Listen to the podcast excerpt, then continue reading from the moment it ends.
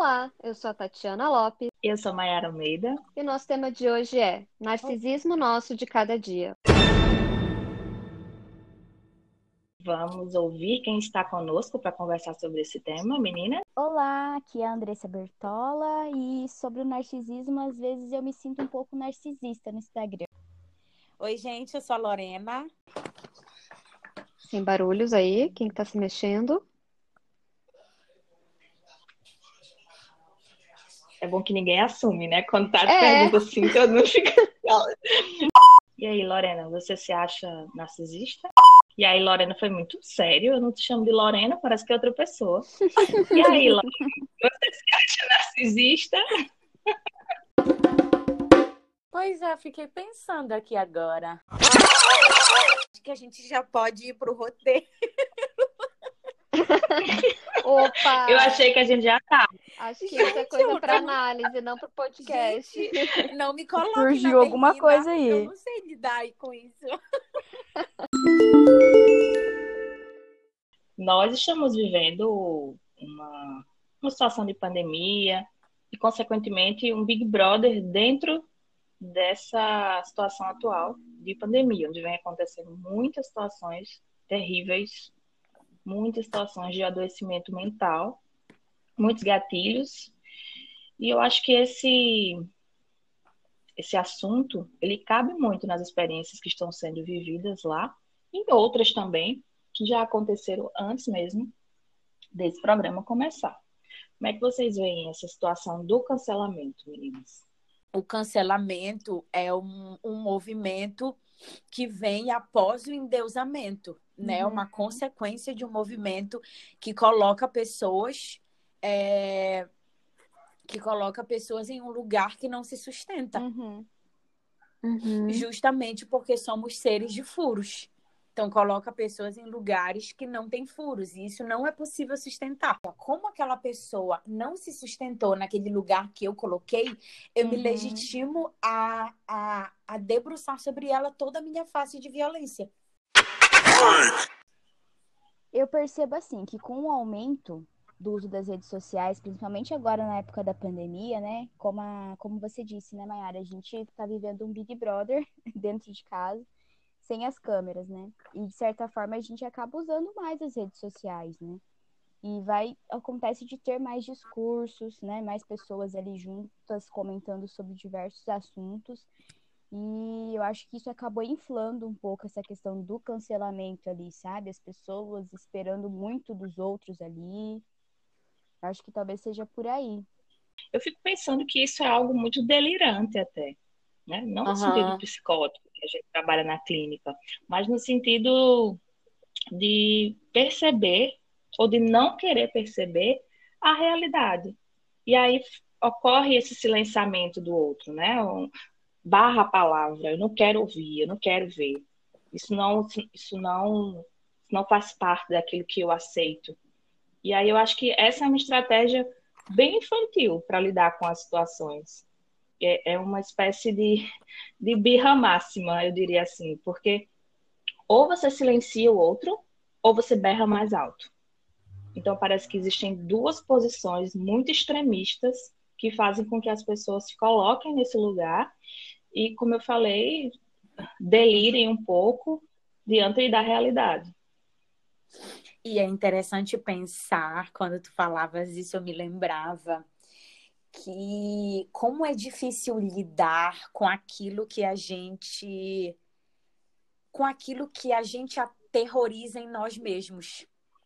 Então, quando a gente não uhum. sabe lidar com isso que a gente não suporta em nós mesmos, sei lá, um traço um pouco mais violento, um traço um pouco mais cruel, a gente acaba tentando, de uma certa forma, é, aniquilar isso também no outro.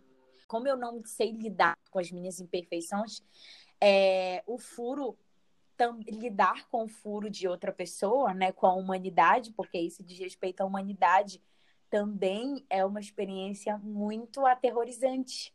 Sim. Então, eu, eu procuro pensar o cancelamento bem por essa linha. E assim, eu acho que no fundo todos nós sabemos que não somos tão bons, né? E aí, a hora que a gente vê essa falha, assim, essa pequena ruptura no outro, é como sim, se a gente já apontasse e já falasse: olha ali, eu sabia, ele também não é tão bom assim, né? Uhum. E parece que, como a gente se identifica com isso, esse movimento aí, de, de, de, de né? cancelar, né? de suspender, ele aumenta ainda mais essa disposição para que a gente se afaste disso, porque a gente não quer lidar com essa realidade, com esse espelho, porque aí entra a questão do narcisismo, né? Até uma frase que vocês trouxeram para a gente refletir, que é exatamente é, que Narciso acha feio tudo que não é espelho.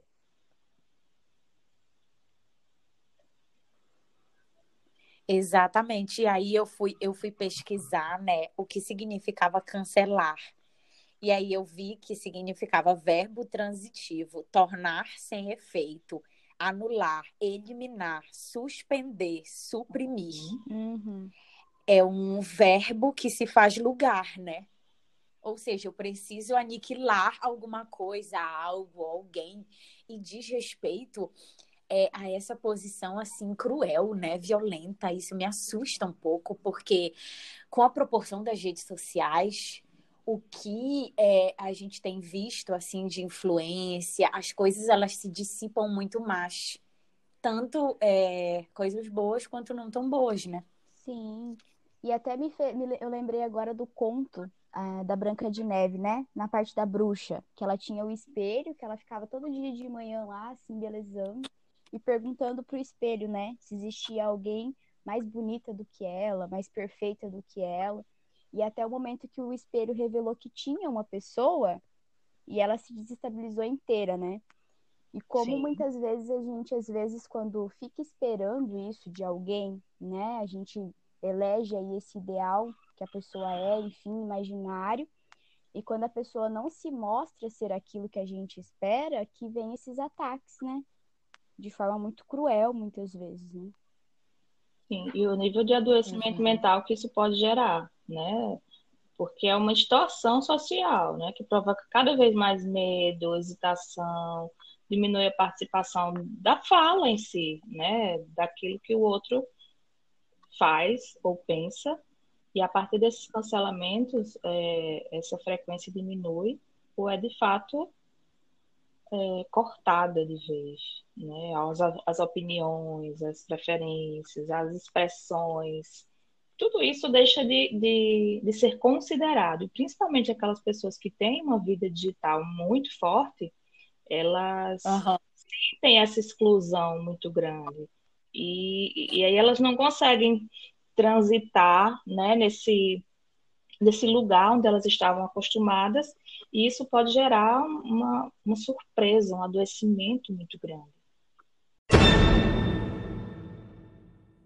Como essa, essa intolerância do cancelamento, esse movimento de, de suprimir, de aniquilar, a gente pode pensar também em termos históricos, né? Como uma construção social que tem um direcionamento para uma cor, né? Para um gênero, para uma religião. Então, como é que é um movimento que se constrói enquanto sociedade, né? Por exemplo, o nazismo diz respeito muito a isso, a escravidão, né? As estatísticas de feminicídio, as estatísticas de homicídio da população LGBTQI+.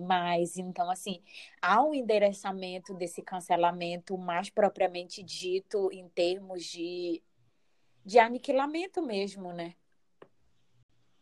E você traz essa questão da indiferença, é muito interessante, porque ela é exatamente é, o contrário do afeto positivo, do amor, da consideração. Sim, sim. Né? Ela é exatamente o outro lado da moeda, né? E, e, é como uma luta, literalmente, como talvez uma vingança, né? Com as próprias mãos, literalmente com os próprios dedos, né? A partir do momento que você deixa de curtir, deixa de comentar ou comenta algo que pode é... deixa eu lembrar que a palavra que pode afetar fortemente os sentimentos da outra pessoa. isso dos espaços, como eles também é, poderiam ser usados, e eu acho que tem uma certa parcela que usa dessa forma, né? De forma positiva, porque eu acho que a gente nunca falou tanto sobre machismo, sobre racismo, né? Porque tem um alcance muito grande realmente o discurso ali na rede social, né? E como talvez a gente conseguir levantar e abrir espaço para debater isso cada vez mais seja o caminho, né? Usar esse espaço para algo positivo também, né? Mas eu acho que nos assusta exatamente pelo receio de que todos nós podemos passar por isso em algum momento. Sim, então, essa exatamente. identificação com o outro, ela se torna relevante exatamente por esse efeito colateral que pode existir, no sentido que todos nós podemos estar passíveis a essa realidade. E que traz muito essa superficialidade das relações, não é, Mayara? Porque Sim. dentro dessa superficialidade das relações, não há a importância da diferença, a identificação para poder se ter a importância dessa diferença. É justamente porque é, não se tem espaço para que o outro se mostre furado, né? Para que o outro se mostre com falhas. Não, Sim. há um lugar, há, uma dire... há um direcionamento de um lugar é, é muito rápido. É muito rápido que eu é, coloco uma pessoa como Deus né? É muito uhum. rápido que eu coloco uma pessoa como uma pessoa que não tem defeitos. E, e, com a mesma rapidez que eu coloco essa pessoa sem defeitos, eu quero retirar ela desse lugar que eu mesma coloquei. A pessoa que foi cancelada, ela antes disso foi muito amada, né? Ela foi muito Sim. reconhecida, ela foi muito valorizada, ela era proprietária de um espaço é, de muito sucesso. Então, sim, esse sim. cancelamento é exatamente sem defeitos. E esse cancelamento é exatamente proporcional a esse reconhecimento que ela alcançou. É que essa coisa que a gente vive, então, né, pra, para o público, que é muito interessante isso, né? É o público que vai te colocar nesse pedestal, né? É o outro. Sim, sim. E assim como esse outro te coloca, você fica então nas mãos desse outro. Uhum né? E aí ele se sente no direito também de retirar, porque se foi ele que colocou, esse outro também vai te retirar, vai te puxar de lá. Então, o quanto a gente também perde autonomia nesse processo. Oi, pode falar, amor. Pode falar, chefe. Olha, vocês vão me colocar nesse lugar de chefe onde algum dia vocês vão querer me tirar. A isso damos Vai ser cancelada. Viva Vai a democracia. cancelada no after. Viva a democracia. Mas quando eu falei de autonomia, é, aqui eu tô falando de nós, réis mortais, né? Porque é, quantos de nós não perdemos a espontaneidade e, e autonomia? Então a gente vai lá se colocar para esse público e a gente ao mesmo tempo se retira porque não, o que será que vão pensar? Então essa foto aqui não tá boa o suficiente? Aí você olha uhum. aquela foto 50 vezes, a foto que você tinha achado bonita, você fala, não, olha aqui, mas a sobrancelha tá um pouquinho levantada, então não tá boa essa foto, né? Então a gente perde a autonomia porque a gente fica nas mãos desse outro. Você vai pensar, não, a última foto que eu postei só teve cinco likes. O perigo dos estereótipos. Como é que a gente faz uhum. performance, né, justamente para caber dentro desse lugar de, de, de Deus, né, de deusa, para não chegar nesse lugar de ser cancelado. Ou seja, o perigo uhum. dos estereótipos. Como é que eu preciso performar para não chegar nesse nível de ser cancelada. Então, por exemplo, ah, eu sou psicóloga, então como é que uma psicóloga faz performance? Né? Ah, eu sou uma mulher. Como é que uma mulher faz performance? Um tom um pouco mais baixo, um tom menos incisivo, uma roupa menos decotada. Então, justamente para caber dentro dessas estruturas que nos formam e que nos sustentam, né? Porque a partir do momento que a gente não faz mais performance, aí a gente tá nessa legitimidade de ser cancelada, de ser violentada, rechaçada, né?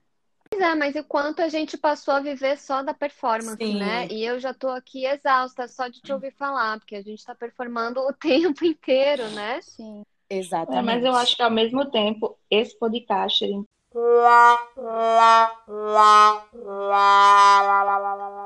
podcast. o que será que eu queria dizer? Eu acho que eu queria dizer que a gente às vezes está numa caixa, como se a gente vivesse em caixinhas, em bolhas mesmo. Mas, mas o que eu ia dizer principalmente é que eu acho que esse podcast ele é exatamente uma escolha para a gente não pertencer a essas caixas. De alguma maneira, a gente quebra de novo, a gente faz aqui um, um movimento de reconhecer e de se reconhecer em muitas contradições. Perfeito, perfeito essa tua fala. O caminho entre as ideias como possibilidade de cuidado, porque é exatamente isso, né? Existe, existe, existe espaço do entre, né? Entre o lugar de deusa e o lugar de cancelada, existe um outro lugar, que é o lugar que pode ser da diferença, do cuidado, de uma outra ideia que surge, daquilo que escapa, né?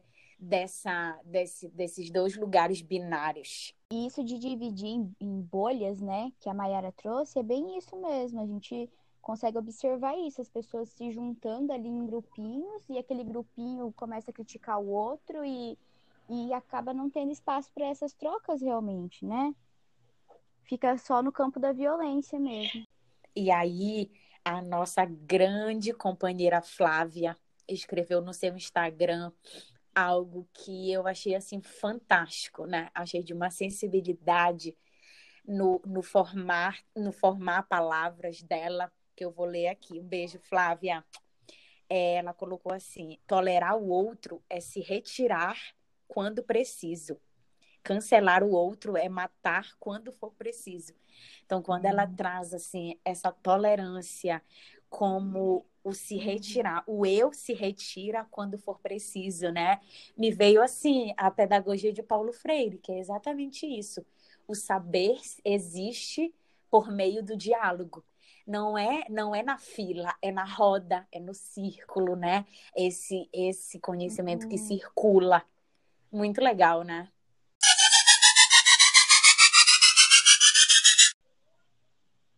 Se humanizar, né? Porque nada diz mais respeito do que a nossa humanidade, né? E que passa muito por isso, né? De você conseguir reconhecer que você também tem seus erros, né? Porque se a gente for pensar, por exemplo, no BBB, é, a gente olhando de fora, a gente tende a imaginar assim, nossa, se eu estivesse lá dentro, mas a gente não sabe como seria, no sentido é do que a gente poderia falar lá dentro, como que seria, né? Porque é, a gente também tem as nossas contradições, isso que a Lorena trouxe, né? Somos formados por isso, somos, somos formados por furos, né? É que eu acho que é isso, né? Lá dentro chega um momento em que a performance acaba, porque a gente não consegue sustentar a performance por muito tempo, né? Porque, por isso, é exaustivo, você assim, pensando, se encaixando, Sim. né? O que, que é melhor, o que, que não é e tal. E ali a gente vê é, essa camada que tem por baixo da performance, né? O real, os furos, exatamente. Mas é porque eu acho interessante da gente trazer isso, né? Que a insegurança e o narcisismo po podem andar juntos, né? É, o Jung acredita que existem três formas aí de narcisismo e de que uma delas é justamente essa projeção, né? De que eu não acredito que eu sou boa o suficiente, mas eu vou projetar isso, né, no outro ou na minha persona para que pelo menos os outros acreditem. Exatamente. Pelo e... menos, né? Interessante, porque eu não acredito, né? Porque aquele sujeito não acredita. Isso. Bem interessante. Curioso. É, então é um, é um narcisismo frágil, né? E é um narcisismo que precisa brandar muito alto porque o outro não pode te perceber nessa insegurança. Então, você branda muito alto as suas qualidades, a sua perfeição, né? é, para que o outro não veja a sua insegurança. A gente tem muito medo, né, de, se ver, de ser visto como inseguro. Exatamente. E como isso que tu falaste, Tati, é, me fez lembrar que a gente não pode deixar de pensar a questão da raça e do gênero, né? Porque, por exemplo, assim, a performance uhum. de um uhum. homem branco é, com esse narcisismo e essa insegurança é muito diferente da performance de uma mulher negra. Então, uhum. como isso, como isso se mostra é, nessa construção desses estereótipos, nessa construção dessa diferença, né? De como isso é lido, sim, né? Sim. Porque às vezes uma pessoa que está só tentando se afirmar e se colocar, às vezes pode ser vista uhum. numa outra posição, porque esse contexto não é lido, né? Exatamente. Até na própria construção de si, né? Como a própria pessoa se lê uhum. é, por essa leitura de outras, né? E o quanto é que isso, eu estava pensando nisso agora, o quanto é que isso aparece como um desafio para a gente na clínica, porque a clínica diz respeito exatamente disso. O que é que escapa? O que é que é aquilo que ninguém quer olhar? O que é que é aquilo que ninguém quer falar? É sobre isso o nosso interesse, né? É isso que a gente quer captar. É aquilo, é aquele momento em que, em que é, em que se flexibiliza e sai, né, por um, por um sonho ou por um ato falho. É, é, tá aí o nosso interesse, né? Aquilo que ninguém quer, a gente está ali sedento. Verdade. Uhum. Ah, tem até uma amiga que, tá, que tem ouvido muito, muito todos os episódios. Beijo, amiga. Ouça, ouça mais, compartilhe. Vocês querem mandar um beijo para alguém? Sim. Puxa. Sim. É, várias pessoas estão é, nos elogiando bastante com os episódios do podcast. Isso dá uma, uma grande, um grande incentivo para a gente gravar mais, falar mais. Verdade. E aí a gente não se sente cancelada, né? Exatamente. Dá uma maciada no ego. Estamos no lugar de deusas ainda.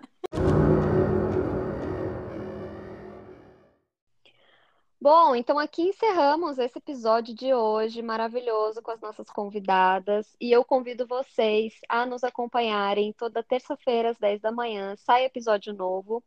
Vocês também podem nos acompanhar pelas redes sociais, afteranálise, tanto no Instagram quanto no Twitter.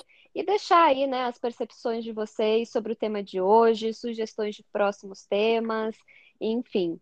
Então, aqui fica o agradecimento para a Andressa e Lorena. Obrigada, Obrigada, foi um prazer estar com a Andressa. Para quem não sabe, nós somos as kids do grupo. as novinhas. É, as o Espaço Kids presente Verdade. aqui hoje. Obrigada, Andressa. Beijo. Beijo, gente. Beijo.